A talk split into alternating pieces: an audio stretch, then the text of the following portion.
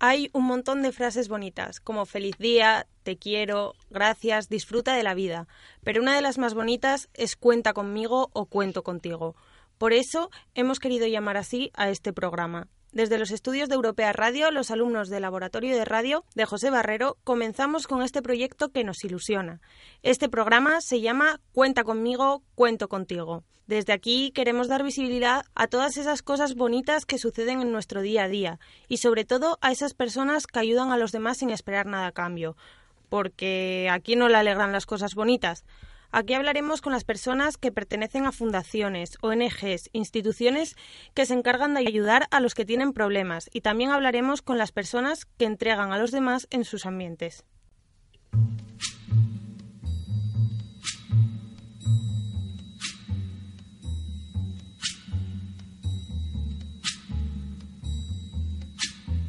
Aquí comienza Cuenta conmigo, cuento contigo.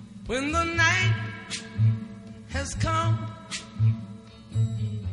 and the land is dark and the moon is the only light we'll see. No, I won't be afraid. Oh, I won't. Muy buenas tardes. Mi nombre es Lucía Morollón y hoy vamos a tener un programa muy completito. Eh, conmigo se encuentra Elena Hacha. Hola Elena. Hola Rack. Lucía, ¿qué tal? Y también cuento con mi compañera Raquel Fernández. Buenas tardes. Hola, muy buenas. Qué bonito es poder contar buenas noticias y no siempre esas malas que vemos en todas partes. Bueno, hoy tendremos con nosotros a Wisi Sarandese de la Fundación Aladina y a Sergio Fres Sánchez, profesor de Educación Especial en Primaria y Secundaria en el Colegio Infantes de Toledo nos contarán las cosas maravillosas que tienen entre manos para ayudar al ser humano.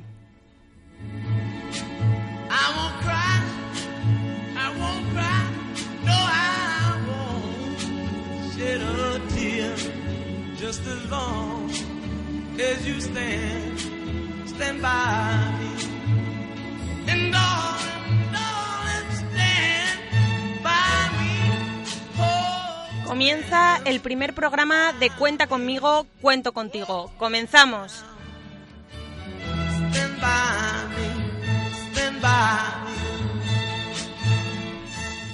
Bueno, ya sabemos que quien se ha llevado finalmente el Goya a la mejor película de 2018 ha sido Campeones, de Javier Fesser.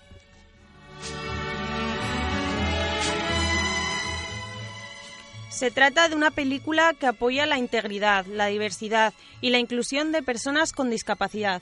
Además de esto, su protagonista, Jesús Vidal, ha recibido el premio a Mejor Actor Revelación. Raquel, cuéntanos un poquito más. Bueno, yo creo que es que ha sido más reveladora que no solo su interpretación, sino también esas palabras de agradecimiento que no dejó a nadie indiferente. Le escuchamos. Señoras y señores de la Academia, Ustedes han distinguido como mejor actor revelación a un actor con discapacidad. Ustedes no saben lo que han hecho. Me vienen a la cabeza tres palabras. Inclusión, diversidad, visibilidad. ¡Qué emoción! Muchísimas gracias. Queridos padres, a mí sí me gustaría tener un hijo como yo, porque tengo unos padres como vosotros. Muchísimas gracias.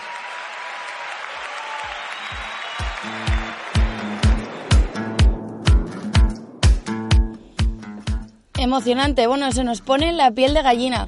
Explicamos un poquito más o menos el argumento, ¿vale? Esta película de Javier Fesser tiene como, bueno, uno de los protagonistas o personajes principales a un entrenador profesional de baloncesto que está desempleado por, bueno, una mala conducta y debe entrenar a un equipo compuesto por personas con discapacidad intelectual. Lo que comienza como un reto difícil se acabará convirtiendo en una lección de vida y con el descubrimiento de nuevas sensaciones. Y bueno, hasta aquí podemos leer por si hay algún rezagado que aún no la haya visto, que, que no le hagamos spoiler, ¿no? Esta película es una verdadera maravilla.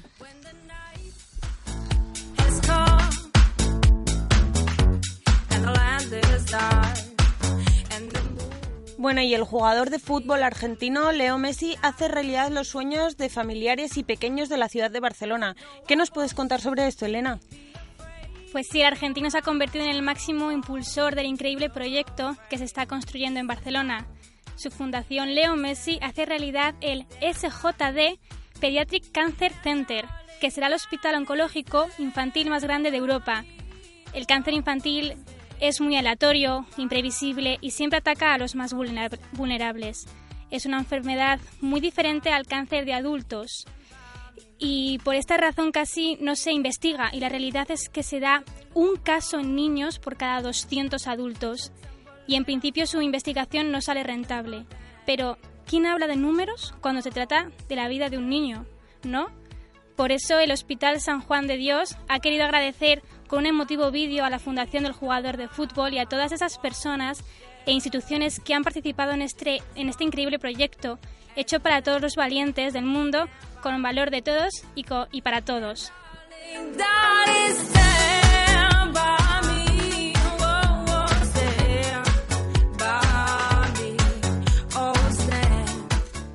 Bueno, y siguiendo con el tema de la noticia que nos ha traído nuestra compañera Elena, vamos a hablar con Wisi Sarandes, directora de comunicación de la Fundación Aladina. Buenas tardes, Wisi. Hola, buenas tardes, ¿cómo estáis? Lo primero de todo, muchísimas gracias por estar hoy con nosotros la verdad que por contar con Aladina. La verdad que es un verdadero placer. Bueno, cuéntanos cómo nace este proyecto y el porqué de él. Pues bueno, eh, Aladina nació ya hace 13 años, eh, gracias a Paco Arango, que es eh, el alma de esta fundación. Eh, y bueno, pues surgió por la necesidad que tuvo Paco, que llevaba yendo de voluntariado al Hospital Niño Jesús durante cuatro años seguidos viendo a niños enfermos de cáncer y Paco detectó bueno pues que se podían hacer muchísimas más cosas en la lucha contra el cáncer infantil y por ese motivo decidió crear su propia fundación y, esa es la Fundación Aladina. Bueno, y recordemos a nuestros siguientes que el 15 de febrero es el Día Internacional del Cáncer Infantil. ¿Qué acciones vais a llevar a cabo? ¿Tenéis algo previsto? ¿Algo especial? Pues efectivamente, eh, lo que pasa es que no os lo puedo desvelar porque efectivamente el día 15, que es el Día Mundial contra el Cáncer Infantil, en Aladina vamos a bueno, vamos a comunicar eh, eh, una noticia eh, sobre un programa, bueno, el apoyo a una a un programa que, que estamos haciendo muy importante. Eh, solo te doy una pista, justo con lo que estáis hablando antes, está relacionado con la investigación contra el cáncer infantil. Bueno, pues a ver si de aquí al día 15 podemos descubrir un poquito más o si no, más adelante ya, ya nos volvéis a informar vosotros. Exacto, en nuestras redes sociales y en nuestra página web estará habrá un vídeo precioso publicado que, os explicará todo. Bueno, y aparte de esto que nos has comentado, ¿qué metas tiene ahora mismo puestas la Fundación? Bueno, pues como os imaginaréis, la más importante, pues eh, conseguir que ningún, niño enfermo de cáncer pierda la sonrisa, que, que todos los niños a los que ayudamos, que son en torno a 1.500, 1.700 al año, niños y adolescentes enfermos de cáncer, pues que que dentro de lo que es la dura lucha contra esta enfermedad que estén lo mejor posible, que sean, que puedan ser felices, que puedan disfrutar de, de, su condición de niños eh, como tales y, y, seguir ayudando a muchos más. Entre otras cosas también, bueno, nuevos proyectos. Eh, estamos este año eh, iniciando colaboración con, con hospitales de otras ciudades, no solo en Madrid. vamos a inaugurar un proyecto muy bonito en Asturias, otro en Sevilla. Eh, en Murcia, que también hemos hecho una pequeña colaboración en Murcia y ahora ampliamos con otro proyecto. Y en Madrid también continuamos con muchos proyectos en varios hospitales. Qué bonito. ¿Y en qué hospitales estáis presentes y por qué los elegís? ¿Tienen que cumplir algún requisito? Mm, no sé, cuéntanos. No, o sea, Aladina trabaja en hospitales públicos eh, y, bueno, principalmente, o sea, nuestra base de operaciones, por llamarlo de alguna manera, y donde empezó Aladina y nació, es el Hospital Niño Jesús de Madrid. Eh, pero por una razón muy lógica, que es que es el hospital de referencia a nivel nacional, eh, tanto en pediatría como en oncología pediátrica. Eh, por tanto, es donde más número de pacientes infantiles hay ingresados con esta patología. Eh, Aladina trabajó muchos años en el Niño Jesús solo y luego ya pues fuimos ampliando poco a poco. es verdad que trabajar en hospitales públicos bueno pues requiere una burocracia que no siempre es que Aladina quiere estar en un hospital y puede estar, sino que bueno pues hay que seguirse un poco a las reglas y sobre todo a, las necesidades. O sea, la INA intenta estar siempre donde hay necesidades que cubrir en oncología infantil. Eh, ahora ya por suerte colaboramos con 16 hospitales de toda España, eh, pues te digo el Hospital Niño Jesús, el Gregorio Marañón, el Hospital de 12 de Octubre, el Hospital de Cruces en Bilbao, el Hospital del Rocío en Sevilla, el UCA en Asturias, el Virgen de la Risaca en Murcia, Virgen de las Nieves en Granada, no sé si me dejo alguno, Valdebrón en Barcelona. Eh, y bueno, pues la idea es un poco ir ampliando nuestros nuestro trabajo a todos los sitios donde, donde podamos poner nuestro granito de arena, poco a poco, porque no se puede hacer todo a la vez, pero bueno, la verdad es que nos gusta cada vez poder ampliar nuestra labor a más hospitales. Bueno, pero como nos dices, lo vais consiguiendo año tras año, ¿no? Sí, sí, sí, la verdad es que estamos creciendo mucho en los últimos años eh, y eso es gracias bueno, pues al apoyo que estamos teniendo de todos los socios que forman parte de la Fundación, que nos ayudan con sus cuotas, eh, de donaciones, de pues eventos particulares que hacen personas desinteresadamente, muy solidarias, eh, acciones con empresas, colaboraciones, en fin, todo, suma aquí, todo granito de arena suma. Bueno, y para aquellos que nos estén escuchando desde sus casas, ¿cómo pueden ayudar o qué, qué pueden hacer para hacerse socios de la Fundación Aladina?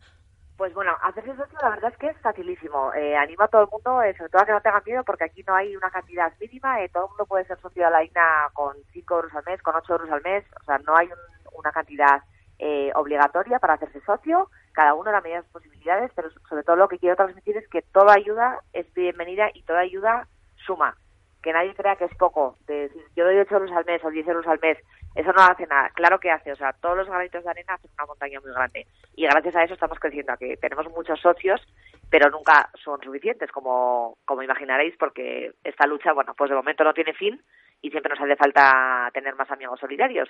Eh, luego os animo también, pues si te hacéis una celebración eh, cumpleaños, una boda, un bautizo, una comunión, que lo, podéis hacer de forma solidaria. Nuestra página web está toda la información eh, de cómo podéis hacerlo. Os mandamos unos un merchandising que tenemos. Podéis comprar en la tienda online de Aladina un montón de productos que también con esa compra nos estáis ayudando a, regalar sonrisas.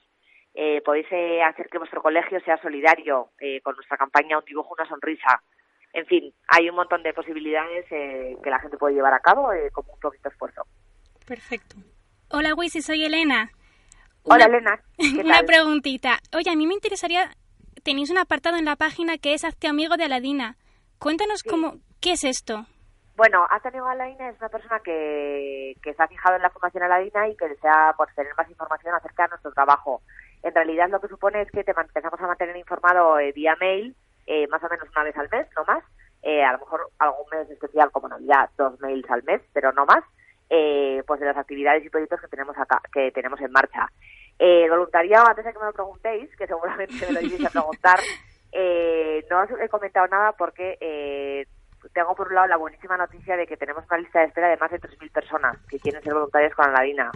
Eh, lamentablemente, eh, la, la parte, digamos, eh, la cara B es que tenemos un equipo de 52 personas, o sea, de 52 voluntarios que no se puede pasar porque los hospitales públicos son los que nos marcan las pautas y el número de personas que puede haber cada tarde en oncología. También hay que pensar que hay más entidades, no solo existe la DINA y bueno, pues eh, las normas son las que son y por suerte tenemos gente muy fiel a nosotros y gente que lleva muchos años siendo voluntaria en la DINA y que no nos abandonan ni abandonan a los niños. Entonces, la verdad es que se ha montado una lista de espera pues eh, eh, inmensa, que os voy a decir que nos da mucha pena cuando la gente nos llama ahora para preguntarnos qué, puede hacer para ser voluntaria con la INA, pero la realidad es que ahora mismo pues está imposible. Bueno, pero aún así es una alegría tener a tanta gente ahí que os quiera apoyar, que os quiera ayudar y demás. Es maravilloso. Vamos, ¿qué más podemos pedir? Bueno, pues Wisi, muchísimas gracias por tu tiempo y por todas esas acciones que lleváis a cabo día a día. La verdad que hacéis una labor maravillosa.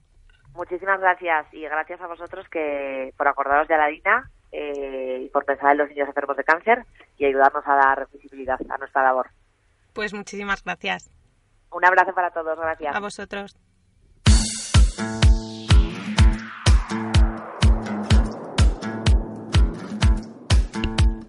Bueno, y también hemos hablado con los alumnos de esta universidad para preguntarles qué acciones bonitas han llevado a cabo a lo, a lo largo del día de hoy.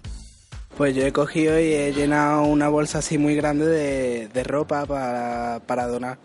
Pues yo esta mañana he llamado a mi abuelo para preguntarle pues cómo estaba y que tuviese un buen día. Bueno, pues hoy me encontré una señora con problemas de movilidad en el autobús y cuando se iba a bajar en la parada el chofer no paró y tuve yo que avisarlo y le ayudé a bajar. Y bueno, me sentí realizado. Pues por ejemplo, llevando a compañeros a la universidad y trayéndoles.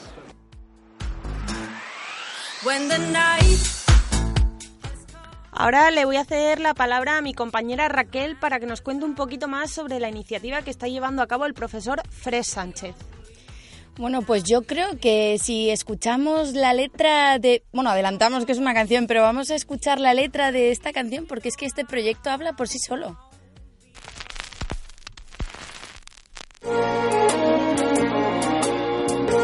Yo yo era el niño gordo, me daba igual no ser guapo, era feliz, se notaba, había risas para rato. Mis colegas no miraron mis defectos, orgulloso de mis hermanos, estoy aquí por ellos. No te subestimes, todos presumen, pero pocos se aman, en el fondo quieren ser otro, con tus imperfecciones. Tú eres perfecto, ya me dirás en unos años dónde estarán ellos. La niña rarita se escondía tras el pupitre, hoy está salvando almas de esos buitres. Todos somos únicos, tratando de ser queridos, pero ¿quién te te dice esto a diario, dilo. Todo pasa, son etapas. Me arrepiento de no haber dicho basta. Levantar al que aplastan. Vengo con ese medani haciendo familia, superándolo. Cuenta conmigo, pero cuéntalo.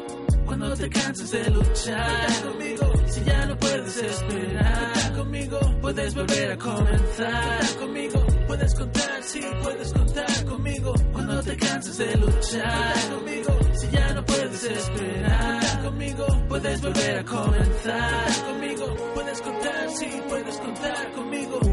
Tres, es lo que cuenta ella cada vez que respira hondo y su memoria letra y él, pues heridas del pasado no cicatrizaron bien ¿ves? Ella se mira al espejo. Bueno, pues a través de esta canción nuestro protagonista está trabajando en su instituto para que bueno, no haya más problemas de bullying. Y para aclarar un poco, podemos decir que el bullying es una dinámica de maltrato sistemática que ocurre entre iguales de manera persistente, pero para adentrarnos un poquito más vamos a hablar que tenemos con nosotros a Fred Sánchez. Muy buenas. Hola, buenas tardes, ¿qué pasa? Muchísimas gracias por, por poder dedicarnos un, un, rato para contarnos esta propuesta tan bonita. Gracias a vosotros por llamar. Eh, bueno, lo primero de todo, nos gustaría aclarar qué incluye el bullying, porque igual muchas veces pensamos que simplemente se refiere a un maltrato físico, pero ¿de qué trata? Pues a ver, en esta, en esta canción hemos querido hemos querido sobre todo incidir no solo en pues eso cuando hay maltrato físico sino si habéis visto el videoclip o bueno si la gente ve el videoclip es un es un bullying un poco que o sea que no es muy muy exagerado muy vistoso a lo mejor puede incluso parecer que no es bullying no porque al chico que, que sale en el vídeo no le pegan ni nada, simplemente ni le insultan, simplemente pues en clase pues se ríen de él, tampoco se ríen abiertamente, ¿no? Sino pues son, son pequeñas cosas, ¿no? Que, eh, que pasa mucho, ¿no? Eh, esto en, en, tantas aulas de, pues de todo el mundo. Que van minando a estos chavales y al final pues, pues acaban pues muchos incluso suicidándose, ¿no? Entonces queríamos también, eh, como ha habido muchos, muchos temas de bullying, pues eso, en plan, pues que eh, pegan a los chavales o eh, quedan a la salida del colegio y tal, o los insultan, pues no, nosotros hemos querido hacer un tema de bullying como más, eh, que al final nosotros creemos que son casos más mayoritarios, ¿no? De bullying. Claro, yo, o sea, es como una llamada de atención, ¿no? Para que no solamente creamos que, bueno, si eh, mi compañero, mi amigo, mi primo no viene con un ojo morado, eh, tengo que estar tranquilo porque no está sufriendo, o sea, que hay otro tipo de acosos, ¿no? Exactamente, además, no es que haya otro tipo, sino que es que son, como digo, son los mayoritarios. O sea, mm. muchos, muchos chavales llegan a su casa y a lo mejor no, llegan con, una, con un ojo morado ni les han pegado ni nada, pero, pero vienen pensando que no valen para nada, que que nadie los quiere, que su vida no tiene sentido porque mm, en clase se ríen de él o piensan que es tonto o, sale a la pizarra y la gente se pone a hacer ruidos o, ¿sabes? al final eso es, yo creo que, que es el mayor, o sea, normalmente el, el bullying... El más común, podríamos decir. sí, más común es ese, ¿no? Más que, que también lo hay, claro. Y es más vistoso, ¿no? Por eso muchas veces muchos temas eh, se centran sobre todo en lo físico pero lo psicológico es, es para mí es casi más importante porque no se ve, claro. o sea, no se ve a simple vista. Deja otro tipo de heridas. Exactamente. Oye, Fres, ¿y, cómo surge este proyecto?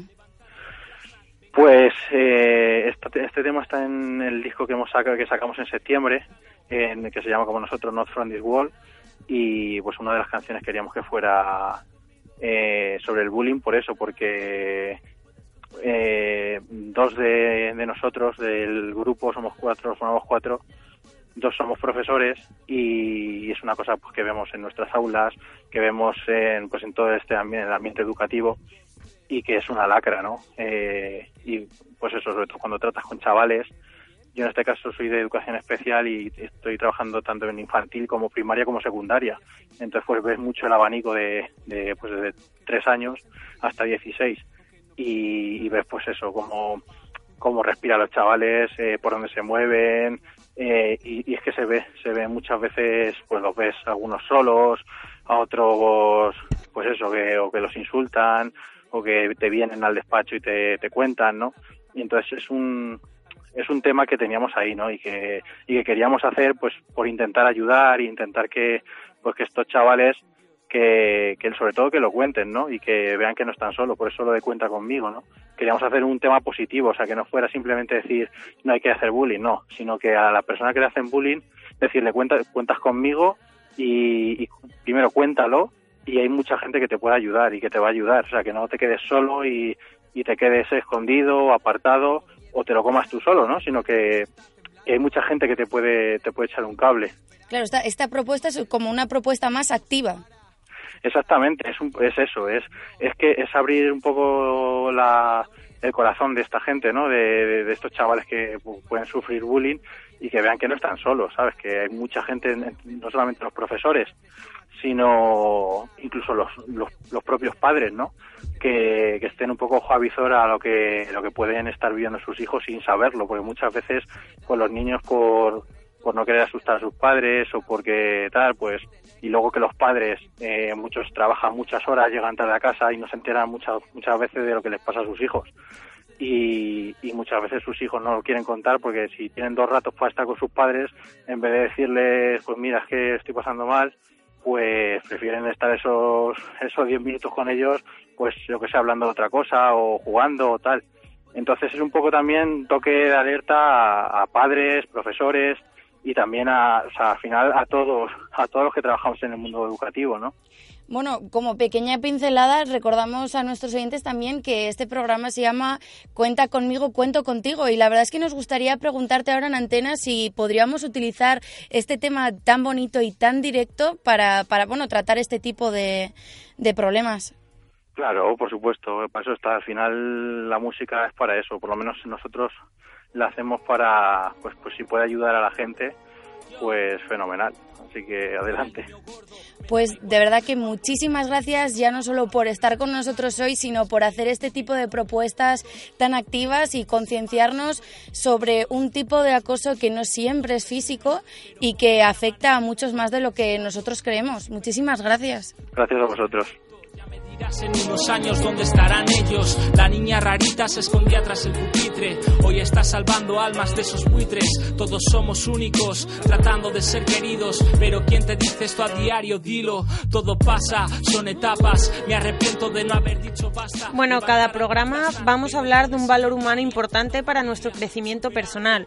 Esta semana empezamos a hablar del esfuerzo. Nuestro profesor José Barrero, durante una de sus clases, nos puso un vídeo de una charla dada por Tony Tony Nadal, exentrenador del tenista Rafa Nadal y su tío, por lo que esto de ex no vale mucho para él. Y vamos a escuchar las palabras que decía acerca del esfuerzo. Estando en Monte Carlo teníamos que jugar la final contra un suizo no muy bueno, ya hacía tiempo que jugaba el tío, pues teníamos que jugar contra él. Y Rafael me preguntó, ¿cómo ves el partido de hoy? Yo le dije, ¿cómo lo veo? Pues lo veo complicado. Federer tiene el drive mejor que el tuyo, el revés es también mejor que el tuyo, la volea es mucho mejor que la tuya, y cuando fui a decirle, y en el saque no hay color, me dijo, para, para, para, vaya moral que me das para salir a la pista. Yo le dije, si quieres te puedo engañar pero dentro de un rato no te va a engañar Federer, más vale que sepas a lo que te tienes que enfrentar. A partir de aquí vamos a buscar soluciones. Esta ha sido mi forma de entender, o una parte de mi forma de entender el entrenamiento.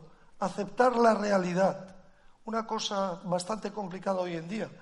Hoy en día parece ser que tenemos que dar siempre mensajes a los nuestros de mensajes positivos.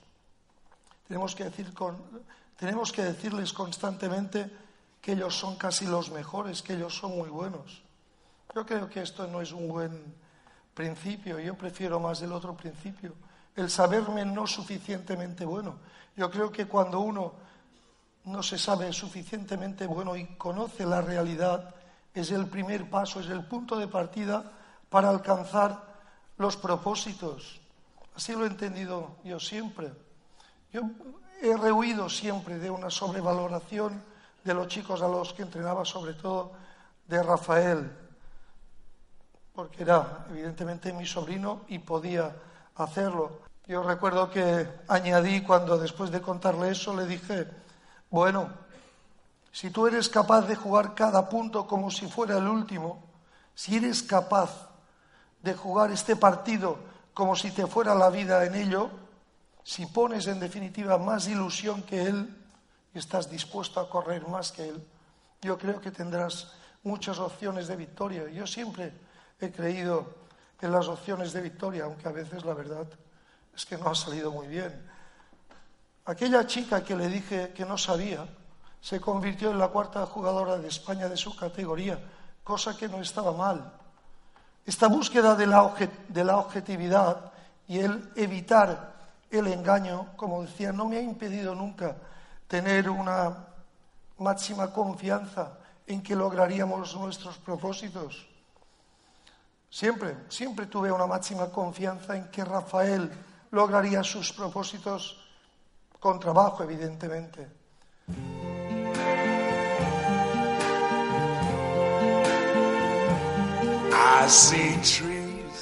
Ahora nos vamos a ir hasta Estados Unidos para conocer la historia de Ruby Kate. Cuéntanos, Raquel. Pues bueno, cumplir los deseos, lo recibimos así, cumplir los deseos de los ancianos de una residencia nos parece una idea ya digna de contar y sobre todo en este programa. Pero y si mencionamos que ha sido la iniciativa de una niña de 11 años. Esto nos ha emocionado.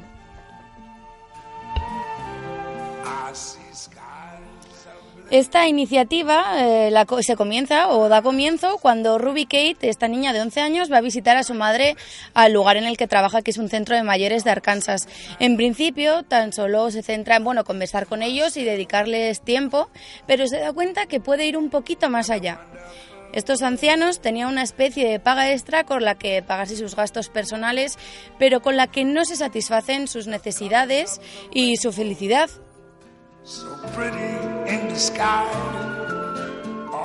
Con observación y con la labor de escuchar, se dio cuenta que podía ayudarles con sus deseos, que eran tales como simplemente unos pantalones nuevos por la necesidad de ellos o una manta. Ruby Kate, un claro ejemplo de empatía y solidaridad, ha ido apuntando este tipo de necesidades y ha ido ayudándoles con donaciones altruistas de su familia, de sus amigos y de cada vez más personas que creen en esta propuesta.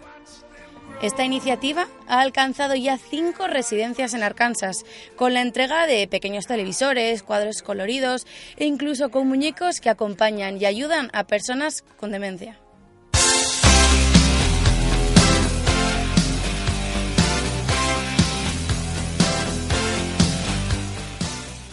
Bueno, y siguiendo con los más pequeños, nuestra compañera Elena nos va a contar la historia de una niña que escala por una ventana para salvar a su abuela. Cuéntanos, Elena, porque esto me parece muy interesante y muy impactante.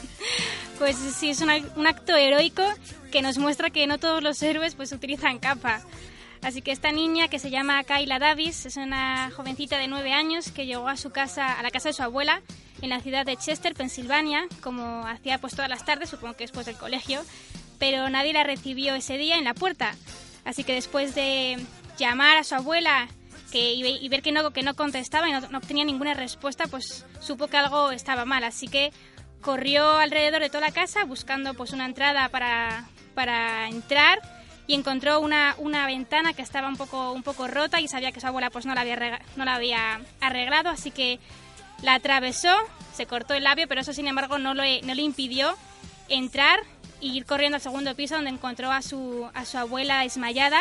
Así que avisó a la policía y, su abuela pues fue llevada al hospital donde la atendió un médico por un aneurisma cerebral y actualmente gracias a, a ella pues se encuentra bien.